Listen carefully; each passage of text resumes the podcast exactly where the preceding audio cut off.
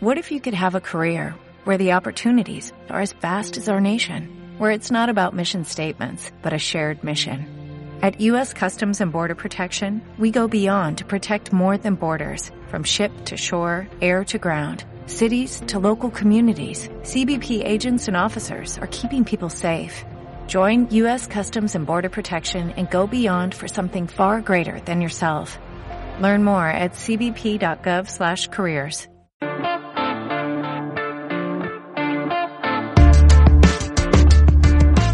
Bienvenidos al Estadio Fantasy Podcast. Soy Mauricio Gutiérrez, analista de Fantasy Football.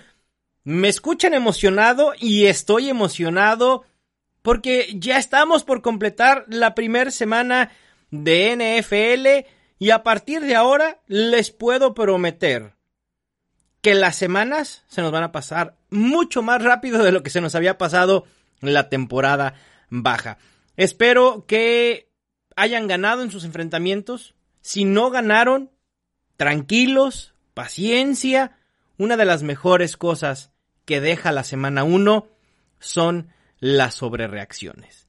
Sobre todo aquellas que están en Twitter. Es increíble. El día de ayer pasamos de... No llevábamos ni... ¿Qué fue? ¿Un cuarto? Quizá empezando el segundo cuarto y, la gente, en especial una persona, no, la verdad es que no recuerdo ni, ni cuál era su Twitter, diciendo que Jonathan Taylor era un pick basura en fantasy football. Con un cuarto y medio jugado en la temporada. Es, es, es increíble. Eh, solemos sobre reaccionar eh, por obvias razones, ¿no? Nos gustaría empezar ganando nuestros enfrentamientos en esta primera semana pero a veces no es posible, a veces nuestros jugadores tienen un inicio lento, como lo fue Nick Chubb, como lo fue el propio eh, DJ Shark, Allen Robinson. Suele pasar, pero confíen en el proceso, ya sea el que ustedes hicieron por su cuenta, o el que hicimos nosotros los analistas para poder darles los consejos durante la temporada baja. Hay, otros que sí, de plano, hay, hay que soltar. Por ejemplo, a Matt Brida, que además nunca recomendé. A Kerrion Johnson, ¿no?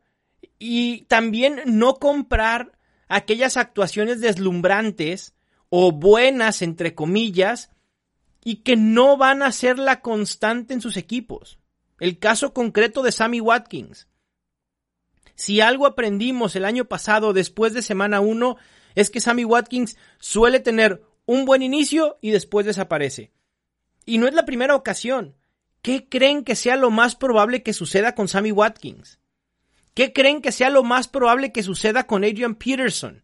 ¿De verdad creen que se va a establecer como el caballo de batalla o el corredor de dos downs de Detroit cuando invirtieron tan fuerte en DeAndre Swift? ¿De verdad creen que Miles Gaskin de los Dolphins se va a convertir de repente en el número uno en su equipo? A lo mejor eso sí puede pasar, pero hay que tener una muestra mucho más extensa que solo lo que sucede en la primera semana. Pero también una vez dicho todo esto, también es importante saber detectar qué jugadores no nos van a servir y podemos reemplazar para tomar de waivers. También hay que estar activos, perdón, sobre todo en esta primera semana de la temporada o en las primeras semanas de la temporada. En cuanto a lesiones, bueno, se da la lesión de, de Marlon Mack, se confirma una ruptura en el tendón de Aquiles y obviamente su temporada ha finalizado. También, y esta me pesa como no tienen una idea, la lesión de Blake Jarwin. Ah, ayer de, verdad sí estaba muy cabizbajo después de del Sunday night, o bueno, cuando sucede la lesión de Blake Jarwin, porque en cuanto vi la imagen, vi que era sin contacto, veo cómo la rodilla eh, se mueve y dije esto no está bien. Y, y, a pesar de que mucha gente decía, no, pero es que salió caminando, a veces te tornas el ligamento anterior cruzado y puedes caminar. Y fue lo, que sucedió con Blake Jarwin. Se pierde toda la temporada. Tenía muchísimas esperanzas eh, en este tight end, quienes han sido asiduos de este podcast y del contenido en general que, que he generado en Estadio Fantasy, en la Cueva del Fan o en NFL en español, sabían que lo comparaba incluso eh, que pudiera replicar lo hecho por Darren Waller. Pero bueno, no va a ser posible. Ahorita les diré algunas opciones que pueden tener para reemplazarlo si es que se subieron al barco junto conmigo de Blake Jarwin. No hay que aventarse a lo loco por la borda, hay que tener algunos salvavidas ahí listos y eso es lo que lo que voy a intentar ofrecerles además de otras opciones en waivers. La primera prioridad en waiver la tiene que tener y, y a lo mejor no me lo van a creer, ¿eh? Pero James Robinson, el running back de los Jacksonville Jaguars. Disponible altamente en casi todas las plataformas, lo cual me sorprende porque desde antes de semana 1 sabíamos que James Robinson sería el corredor principal en primeros downs de los Jaguars. Teníamos reservas porque decíamos, es la ofensiva de los Jaguars. Y, y quiero hacer la aclaración. No voy a comparar el talento de James Robinson, que es un novato no drafteado, con Leonard Fournette, que fue seleccionado en primera ronda de un draft. Pero si a Leonard Fournette nos interesaba por volumen, bueno, pues la misma razón con James Robinson. No me importa cómo te llames, pero si tienes volumen en la NFL, sobre todo en la posición de corredor, tienes que ser agregado y no puedes estar en waivers. Así de sencillo. Robinson además fue el único el único corredor en tener en semana 1 el 100% de los acarreos de su equipo. Ni siquiera Christian McCaffrey, ni siquiera Zeke Elliott.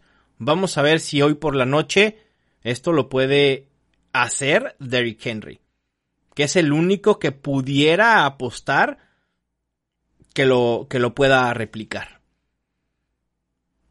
La utilización de Robinson demuestra la falta de opciones que hay en, los Jaguars, con Raquel Armstead nuevamente en la lista de reserva de COVID, con Devin Osigbo o Sugbo o como se diga, en la lista de reserva de lesionados y se perderá por lo menos los primeros tres juegos de la temporada. Y Chris Thompson relegado a situaciones de pase, ¿eh? y, y muy pocas. Los Jaguars ayer tuvieron que lanzar y Chris Thompson no fue tan involucrado así que tú digas, ah, qué bruto, ¿no? ¿Me abre los ojos para poder ir tras Chris Thompson? No, como yo así lo esperaba. Y en esa es mi, mi equivocación y asumo la responsabilidad. Pero lo que vimos en el terreno de juego con los Jaguars, que además sorprenden a los Colts, me entusiasma. Eh, o sea, tranquilos, James Robinson puede ser por los siguientes tres juegos un buen running back 3 alto, a lo mejor para el flex, en esta primera semana participa casi en el 74% de snaps, termina con 17 toques, producto de 16 acarreos y una recepción y 90 yardas. Su panorama inmediato, semana 2 es frente a los Titans, no es un enfrentamiento favorable, pero después enfrenta a Miami, Cincinnati, Houston y Detroit. Si James Robinson tiene actuaciones similares a las que tuvo en semana 1, Olvídense que cuando regrese Raquel Armstead o Devin Osugbo, James Robinson suelte la titularidad, ¿eh? Así de fácil. Y entonces estaríamos adquiriendo en semana 1 a un corredor titular con asegurados por lo menos entre 12 y 15 toques por juego para lo que resta de la temporada. Bastante bueno, sobre todo si tenías a Marlon Mack o si fuiste con pocos running backs. A ver, también ya olvidémonos de en qué ronda seleccionamos a cada jugador. Eso ya no importa. Que si a Melvin Gordon lo elegí en cuarta, que si me llegó en sexta, ya eso ya no importa. Ya, ya los tienes en tu roster.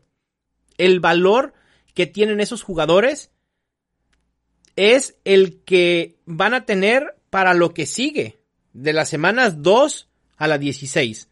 El valor que te pudo dar en draft, ya olvídalo. Como segunda opción, y obviamente por el tema de la lesión de Marlon Mack. Y desde antes de la lesión de Marlon Mack, a mí me sorprendió muchísimo la utilización que los Colts le dieron a Naheem Hines, este corredor versátil. Ya está confirmada la baja de, Marlon Mack. Y como decía, incluso antes de, de la lesión de Marlon Mack, Naheem Hines tuvo los acarreos en zona roja. Y eso sinceramente me sorprendió muchísimo. Porque Naheem Hines no tiene el perfil para ser un corredor de primeros downs. Es decir, no es el corredor corpulento que va a empujar la línea de golpeo para hacerse de yardas a través de fuerza para llegar al end zone. Ese no es Naim Hines. Y, y, de verdad es que me sorprendió muchísimo. Pero bueno, Frank Reich no sé si quiso sorprender a los Jaguars o sorprendernos a nosotros, ponerse creativo. Pero a ver, una vez que se lesiona Marlon Mack, el ataque terrestre fue para Jonathan Taylor. Así de fácil. Con la lesión de Marlon Mack, Jonathan Taylor es un running back top 15 para lo que resta de la temporada, mientras que Naeem Hines es un running back top 30, comparable en valor con Tariq Cohen, con James White y en menor medida quizá con Philip Lindsay. En la semana 1, Naeem Hines termina con 15 toques y produjo 73 yardas. Si quitamos los touchdowns de zona roja, la verdad es que no son números tan espectaculares y creo que eso es lo que va a suceder eventualmente, ¿no? Pero obviamente vale la pena agregarlo. A que también, a quien también, perdón, vale la pena agregarlo es a Malcolm Brown de los Rams. También me sorprendió muchísimo su utilización.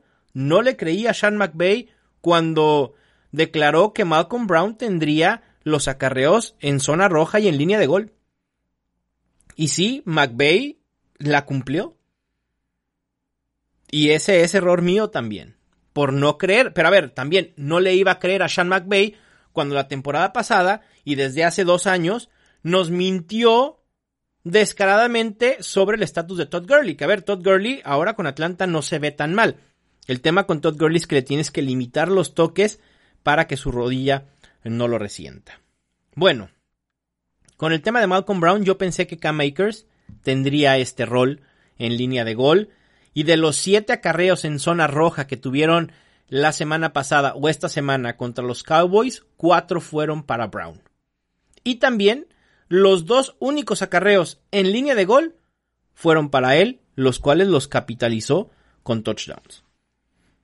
Creo que mucho de esto tiene que ver con la lesión de Darrell Henderson y habrá que ver que cuando esté completamente sano, cómo será la distribución de este ataque terrestre. A lo mejor también Sean McVay no nos estaba mintiendo cuando dijo que este sería un ataque terrestre de tres corredores. Y entonces esto enlodaría muchísimo el valor fantasy de cada uno. Porque a lo mejor K-Makers va a tener las oportunidades en primeras oportunidades, Darrell Henderson en situaciones aéreas y Malcolm Brown quitando touchdowns en línea de gol. Y creo que eso fragmentaría el valor de todos y probablemente sería difícil confiar en alguno si esto es lo que sucede. Malcolm Brown termina con 18 carreos, 79 yardas y 2 touchdowns por tierra y 3 recepciones y 31 yardas por aire. Para mí es claro que Cam Akers es el corredor más talentoso, pero a lo mejor es un tema de adaptación y Malcolm Brown se vio bien. Así que por el momento él es el running back más valioso a corto plazo del backfield de los Rams. Pasando a la cuarta opción, otro corredor. Y en esta ocasión, un novato. Me entusiasmaba muchísimo el potencial que podía tener Joshua Kelly con los Chargers y la cumplió.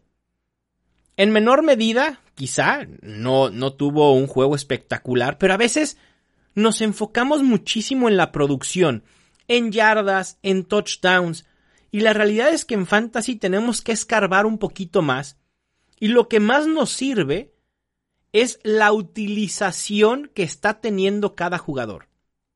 Es decir, yo prefiero a un jugador que esté siendo utilizado, pero que haya sido poco productivo, porque esto es un indicativo de que va a seguir siendo utilizado y eventualmente la producción va a llegar, a un corredor que es productivo con muy pocos toques. Y esto es muy sencillo y, es la meca del fantasy fútbol. El volumen es el rey. El volumen en acarreos, en targets, en snaps. Eso es lo verdaderamente importante. Joshua Kelly terminó con el 36% de los acarreos del equipo con 12, terminando con 60 yardas y un touchdown.